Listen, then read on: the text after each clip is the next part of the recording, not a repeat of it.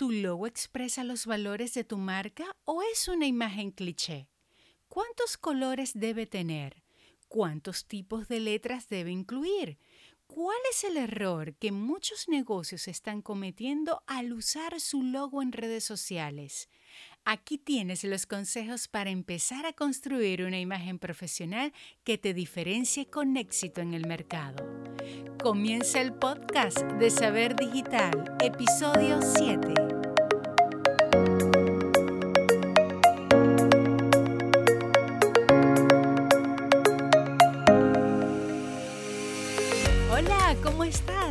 Te doy la bienvenida al podcast de saberdigitalacademia.com, un espacio para aprender marketing, negocios en Internet y forjar la mentalidad de éxito que te ayudará a crear la vida que sueñas. Te saluda Elvira Villasmil desde la bella y cálida ciudad de Maracaibo en Venezuela.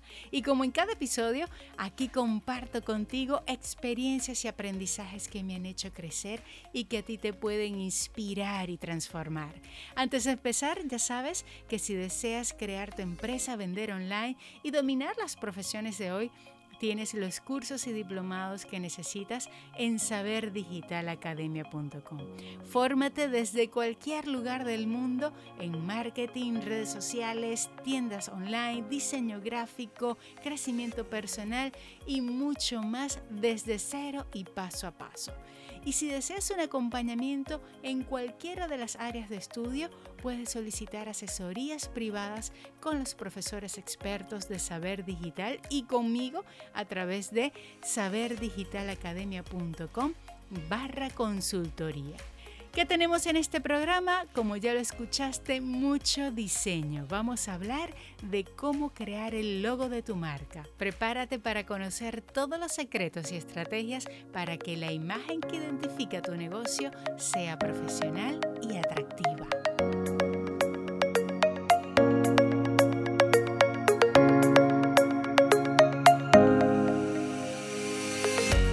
Carolina Pérez ya está lista para compartir todos esos consejos para que tu marca impacte con una imagen profesional.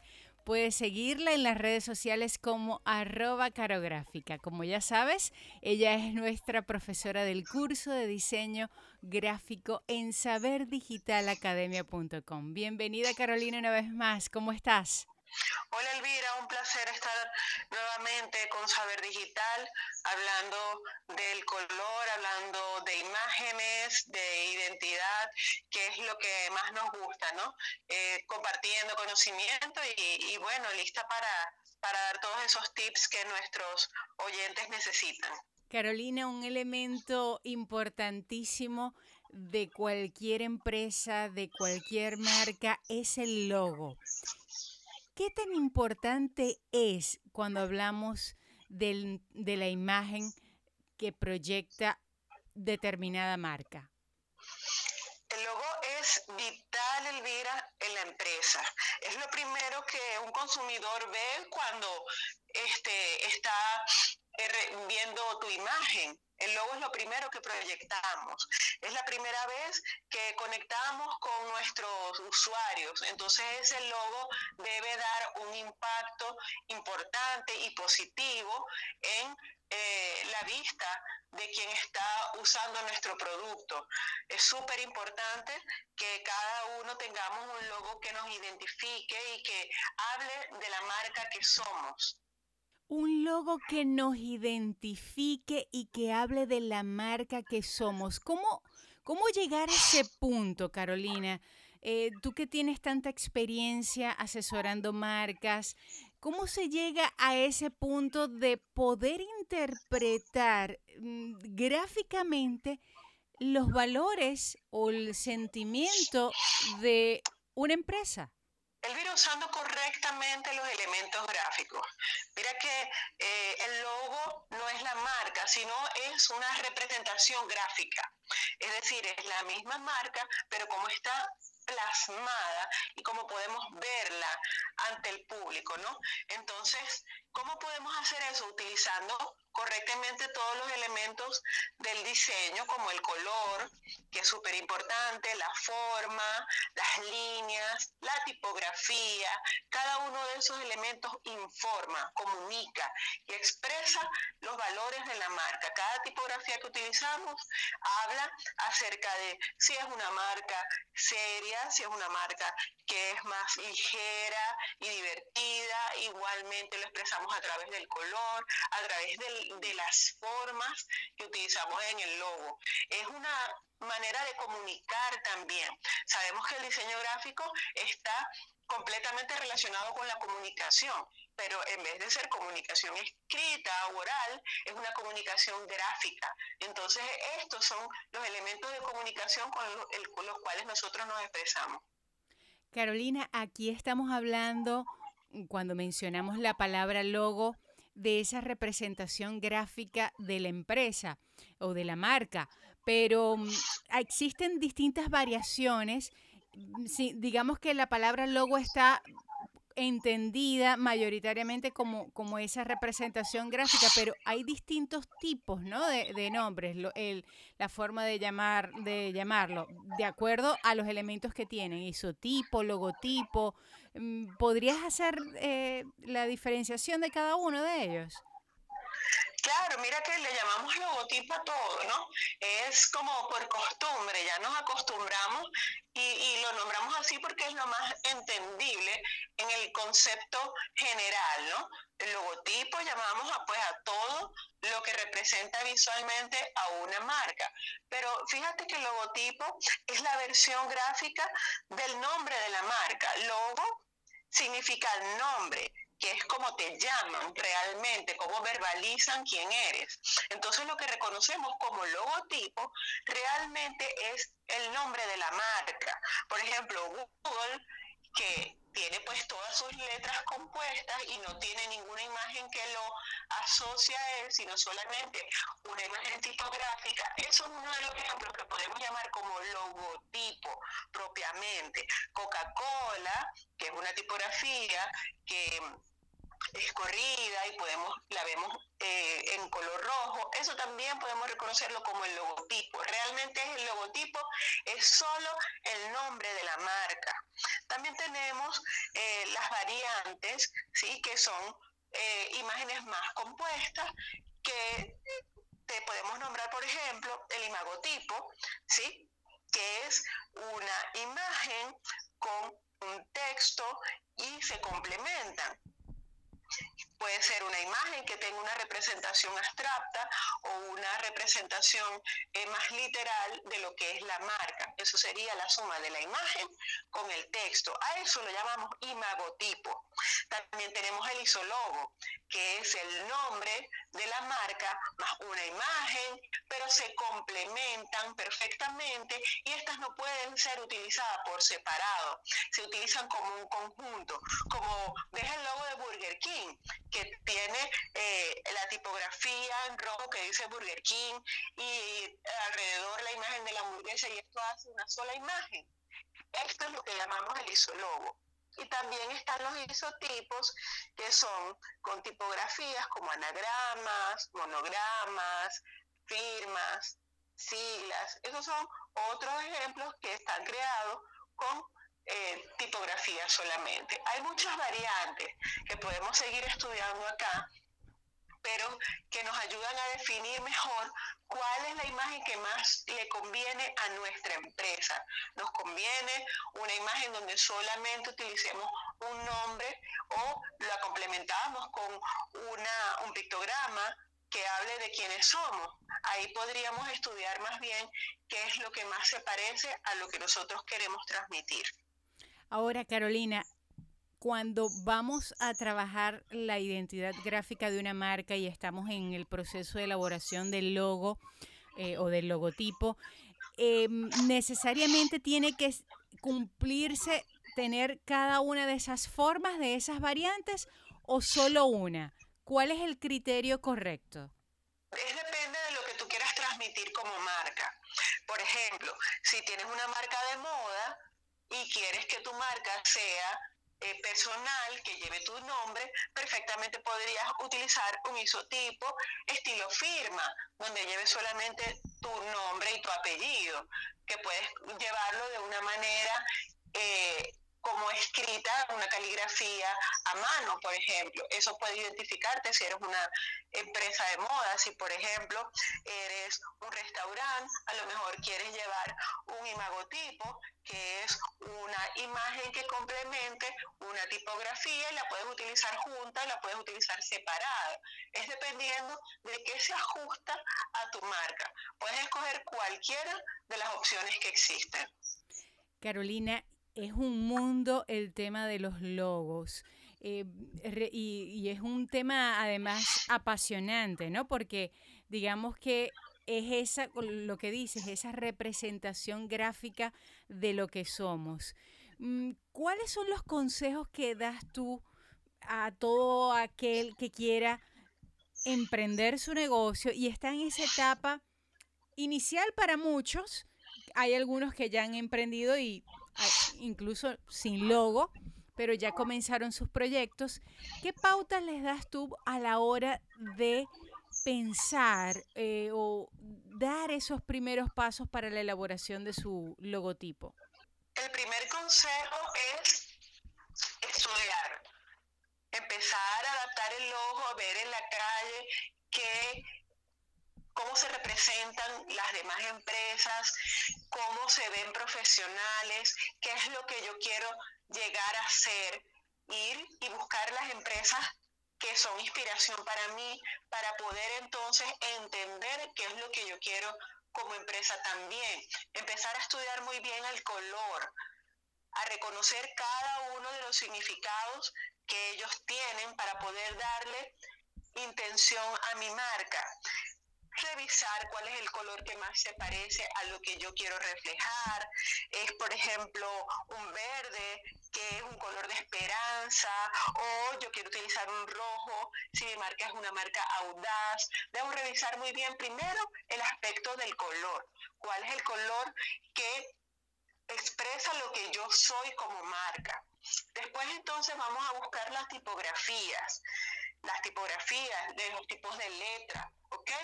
Y revisar cuál también es ese tipo de letra que se ajusta a quienes somos. Es una tipografía que sea más elegante o que sea más divertida, que sea más moderna o que quiera transmitir firmeza, ¿ok?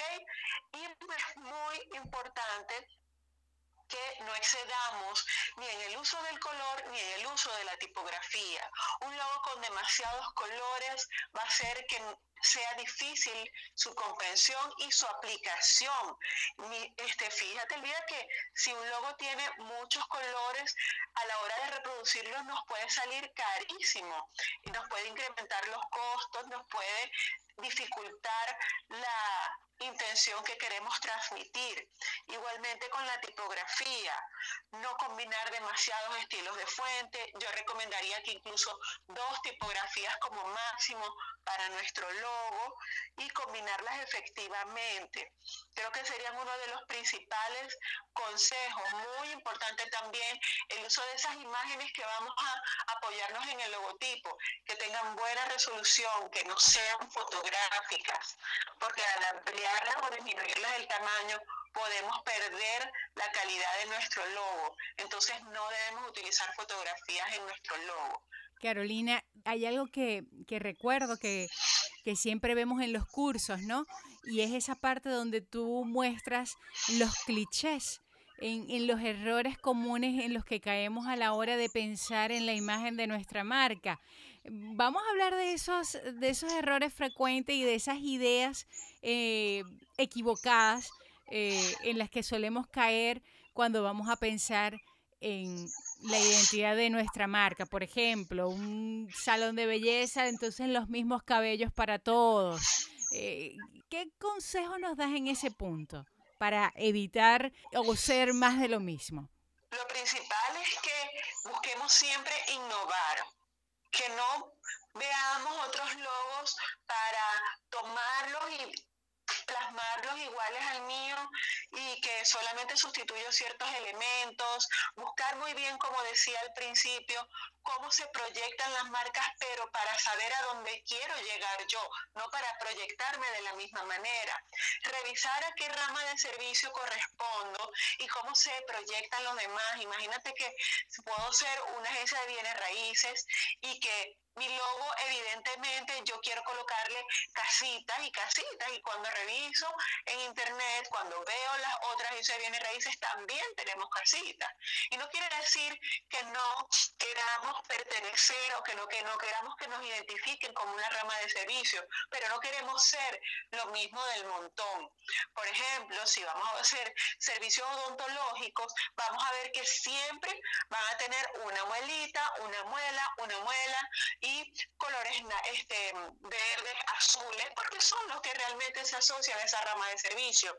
Pero yo tengo que buscar un carácter diferenciador que me haga a mí resaltar de todo ese mar de servicios que están en mi misma rama, pero que yo no quiero que me confundan, igual como el salón de belleza, este ejemplo que estás dando, siluetas de cabellos en tonos magenta, en negro, yo no quiero acercarme a nada de esto porque yo quiero que mi logo tenga otro nivel.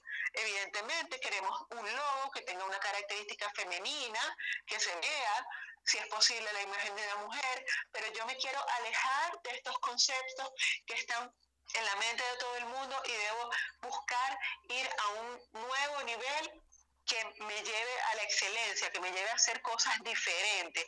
Y eso definitivamente es un reto, pero cuando ponemos bastantes ganas y lo volvemos a intentar y de repente no nos sale, pero lo volvemos a intentar, ahí lo logramos y la satisfacción es bastante grande. Carolina, has hablado de volverlo a intentar y, y me gustaría enfatizar ese punto porque tal vez el logo no sale a la primera. Es decir, hay un trabajo, si lo hace pues uno mismo, eh, hay un trabajo de ir haciendo variaciones y, el trabajo, el trabajo dentro de, del área del diseño gráfico profesional tampoco, tampoco es que sale a la primera, hay un, una práctica para tener distintas muestras, ¿no?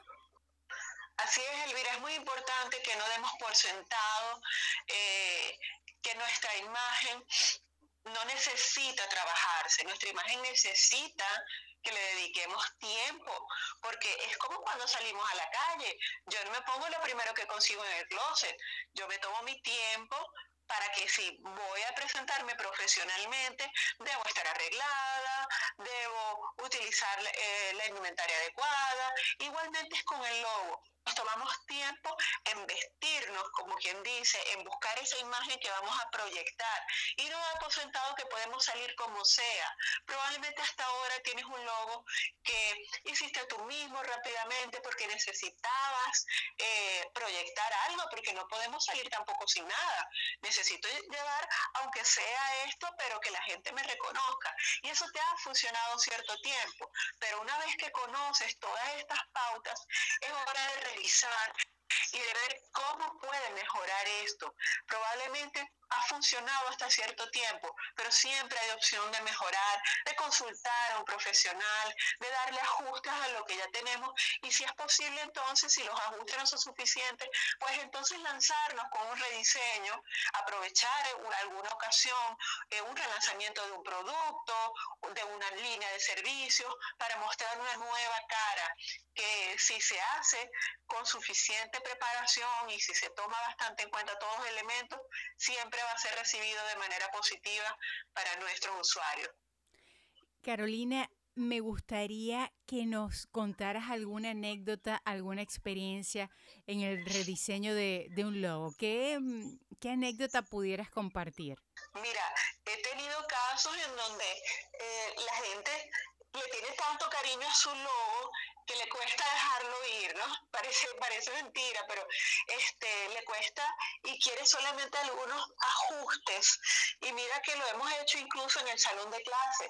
Logos que, que han venido funcionando durante mucho tiempo y que simplemente con ajustar tipografías y cambiar un poco y unificar los criterios de color, ya eso le ha dado un vuelco eh, completamente, un giro de 180 grados, pasan a otro nivel, con pequeños ajustes. También hemos tenido casos en donde hemos hecho un cambio manteniendo colores, los colores de la marca y la tipografía, pero hemos cambiado todos sus elementos y ya ese logo ha mostrado un aspecto muy profesional, por ejemplo, en, en, una agencia de bienes raíces, logos que han tenido durante mucho tiempo de servicio errores como acentos y errores ortográficos, pues, y que los hemos corregido y que ahora eh, no, no se habían percatado, pero que ahora ya lo ven entonces, mira, han sido muchas las experiencias en donde el cambio siempre ha sido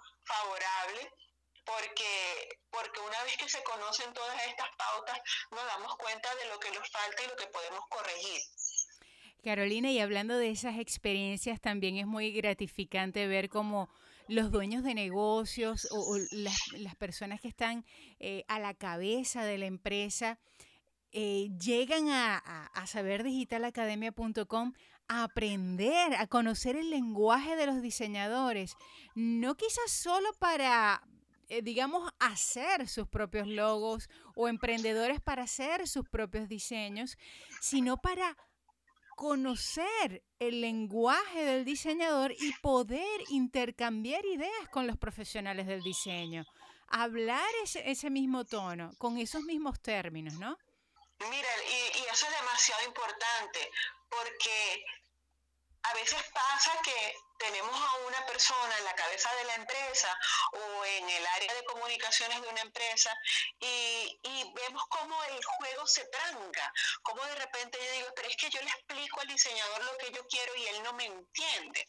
O el cliente dice que quiere un cambio y lo haces y lo vuelves a hacer y ese no es, y cambias otra vez, pero ese tampoco es se parece pero todavía no llego y esa falla de comunicación nos toma una eternidad a la hora de llegar al resultado que queremos. Y cuando sales de los talleres, vemos que los, los, usuarios dicen, yo no sabía que esto se llamaba así, yo no sabía que este cambio se podía hacer, yo no sabía que esa era la manera en que tenían que decirlo y la comunicación es mucho más fluida y esto nos ahorra muchísimo tiempo. Mira que es importantísimo. A veces tratamos como de complacer al cliente y decir, ok, yo te lo cambio. Y empezamos a dar como tiros al aire, ¿no? A probar, a probar, a probar. Y nos toma muchísimo tiempo, pero si nos detenemos a escuchar realmente y a tratar de explicarle también, porque el cliente no tiene por qué saberlo, no tiene la formación que un diseñador tiene.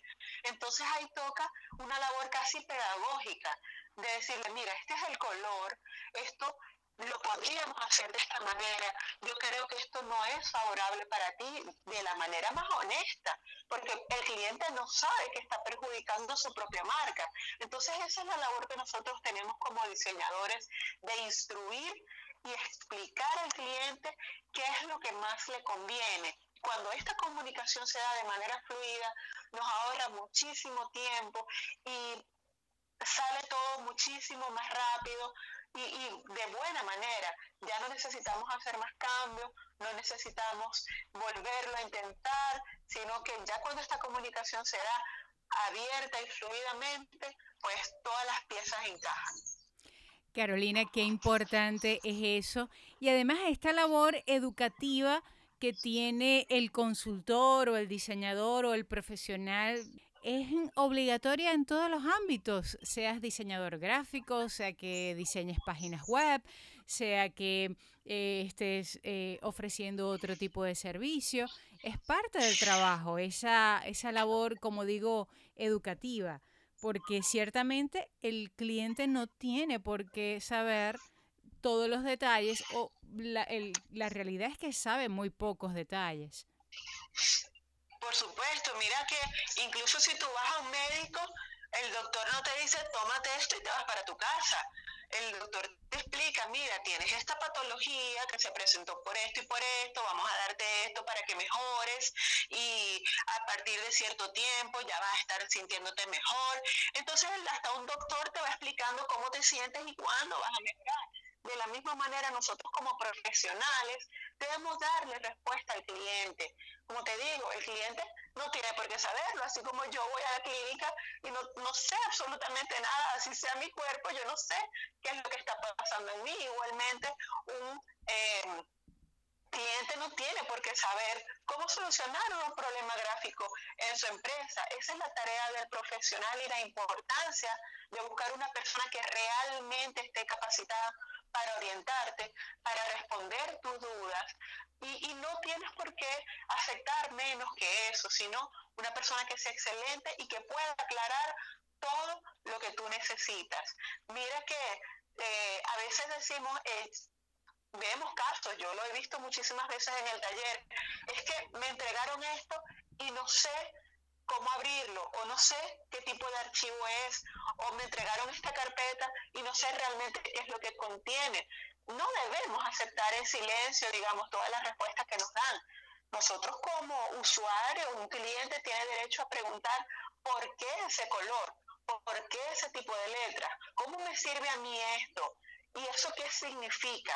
Y esas preguntas nosotros como profesionales debemos estar preparados para responderlas, porque el cliente está recibiendo un servicio que le prestamos y debe ser un servicio que sea integral, incluyendo esa labor educativa de acompañarlos y orientarlos en todos los procesos, durante la creación, incluso después de ella, porque yo creo que una vez que nosotros iniciamos una relación con un cliente, esa relación ya no se corta, porque no es solamente el logo, sino que si un cliente está satisfecho contigo, va a seguir trabajando contigo y tú vas a seguir orientándolo en todo lo que tiene que ver con la identidad gráfica de la marca. Creo que eso es una relación que, que no se rompe, sino que más bien se solidifica.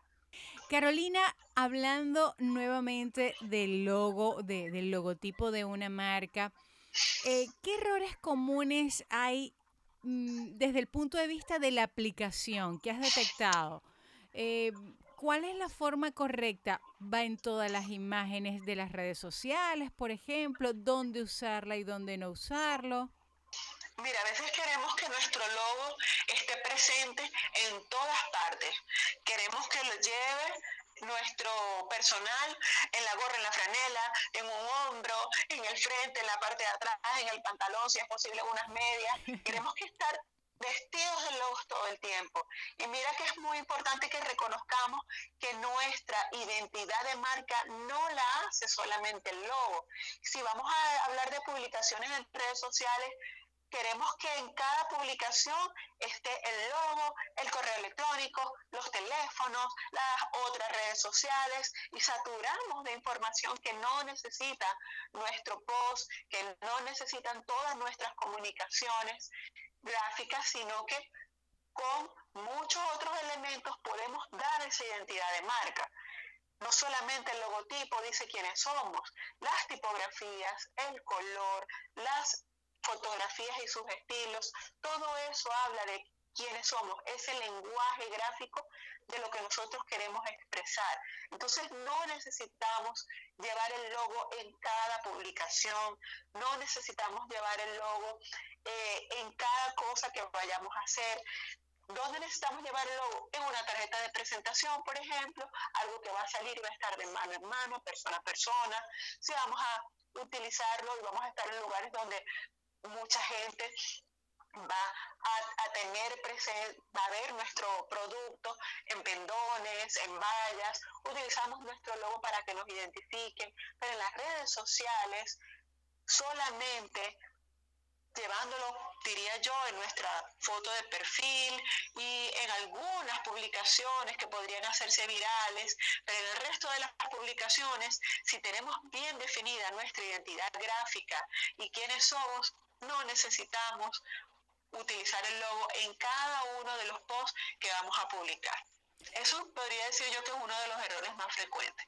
Carolina, mm, pero danos más ejemplos. Por e, este, si cuando hablamos de las redes sociales, de Instagram, por ejemplo, eh, ¿qué imágenes llevarían el logo y cuáles no? ¿Cómo, dónde, ¿Qué criterio aplicar para decir esta no la lleva, esta sí la lleva?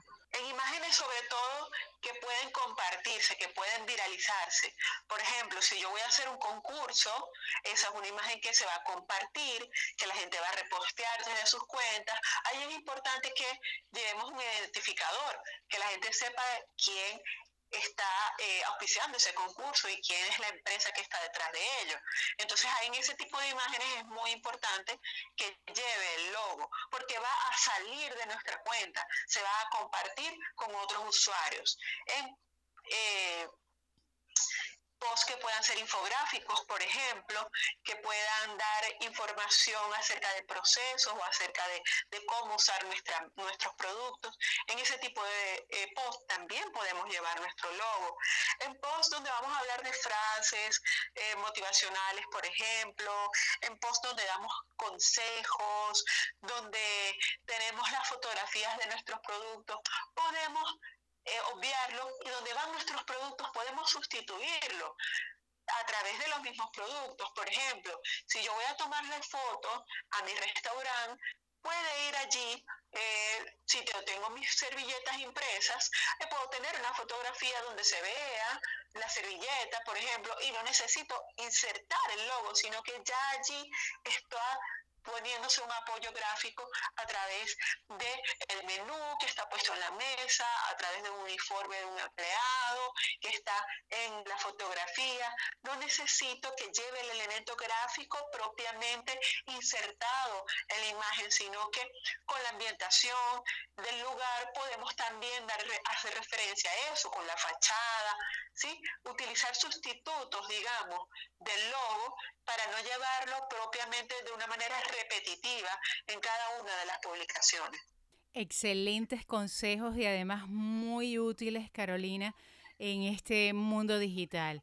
Hablábamos en un episodio anterior de las variaciones del logo y lo importante que es eh, saberlo, que cada marca debería tener distintas variantes para poder aplicar el logo en distintas áreas también y en distintos medios, medios digitales, medios impresos. No sé si podemos recordar un poquito de, lo que conversábamos en un episodio anterior. Claro que sí, mira que el logo no es solamente eh, a full color, ¿no? Tenemos el logo con el que ya estamos trabajando, si es posible, y queremos llevar ese logo a todas nuestras plataformas de la misma manera. Resulta que a veces no se ajusta, a veces colocamos un logo sobre una foto que tiene demasiados detalles o demasiado color y a veces decimos, pero ¿dónde está el logo? Lo que llama la gente, pero es que se pierde y realmente se pierde de vista entre tantos elementos. Para evitar ese tipo de cosas es importante que tengamos varias versiones del mismo logo. No son logos diferentes, son versiones del mismo logo para utilizarlos dependiendo de la plataforma o dependiendo del entorno donde lo vamos a ubicar. Si tenemos una foto que tiene demasiado detalle o una imagen que tiene un fondo que tiene tramas, es importante importante entonces que llevemos un logo que sea, por ejemplo, a un solo color, unicolor, que sea blanco o que sea negro, si es un fondo claro, ¿sí? O que sea un solo tono de nuestra marca para poderlo aplicar, generando suficiente contraste y que salga de esa imagen para que pueda resaltar. Es muy importante que tengamos en nuestro banco de imágenes diferentes tipos de logo, a color, en blanco y negro, un color, a un solo color, puede ser también en blanco y negro, como decía, en negro nada más, o en blanco nada más, lo que llamamos el positivo y la versión negativa de nuestro logo, así como también diferentes disposiciones de ese logo, es decir, una versión en vertical, del logo para que se ajuste a áreas donde solamente tengamos disponibles espacios, una versión horizontal. Por eso a veces cuando hacemos un logo y entregamos, en mi caso yo entrego eh, diferentes carpetas, el cliente me dice, pero era un logo. Y yo le digo, sí, pero estas son todas tus versiones. Y se asombran porque no piensan, este, no pensaban que tenían tantas posibilidades con una sola imagen. Y mira que estas imágenes horizontales y verticales también hay versiones a color, en blanco y negro. Imagínate todos los archivos que termina teniendo disponible el cliente para usarlo como quiera. Entonces es muy importante que sepa cada usuario que su logo debe ser lo suficientemente bueno y lo suficientemente eh, bien hecho para que pueda adaptarse a todas esas plataformas, a todas esas superficies en donde nosotros queramos llevarlo y muchas veces la gente no lo sabe. Entonces es importante que comuniquemos esto hoy. Carolina, yo creo que, que, quien nos está escuchando pues ha abierto su mente a un montón de, de posibilidades para graficar su marca. Eh, ¿Cómo le sacamos provecho, como siempre te digo, a estas conversaciones que tenemos aquí en saberdigitalacademia.com?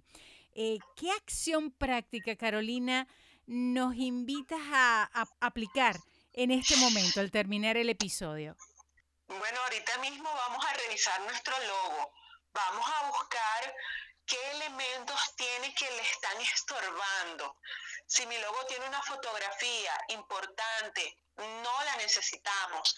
Ah, quiero una imagen que refleje quién soy.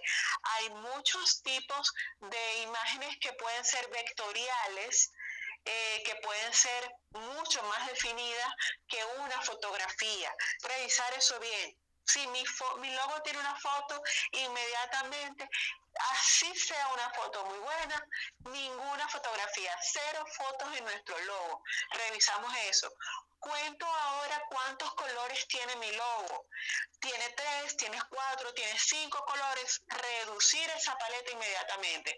Cambiar esos colores y utilizar colores que comuniquen efectivamente quién soy yo.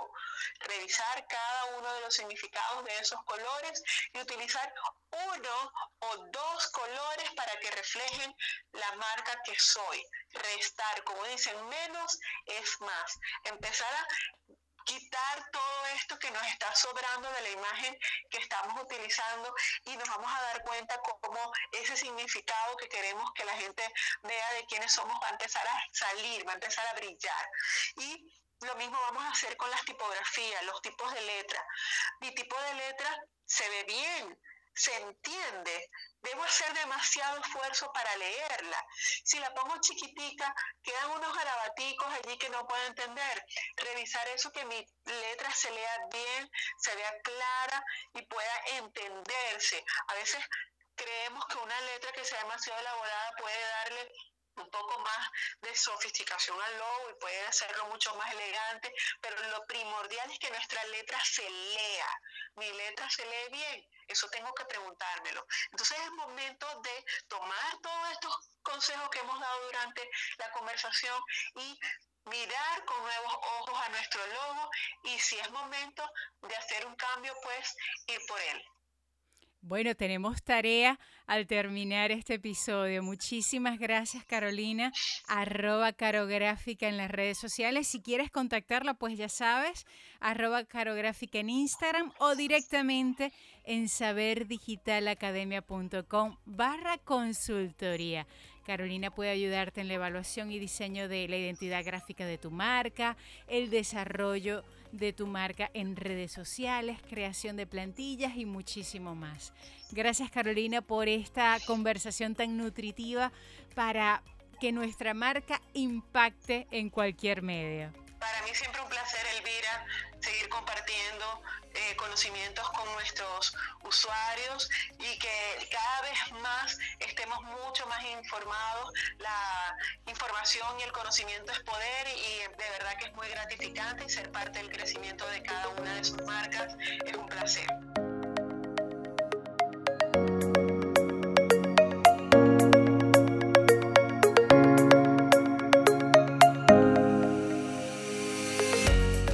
Gracias por seguir aquí. ¿Tomaste nota de todo lo que compartió Carolina?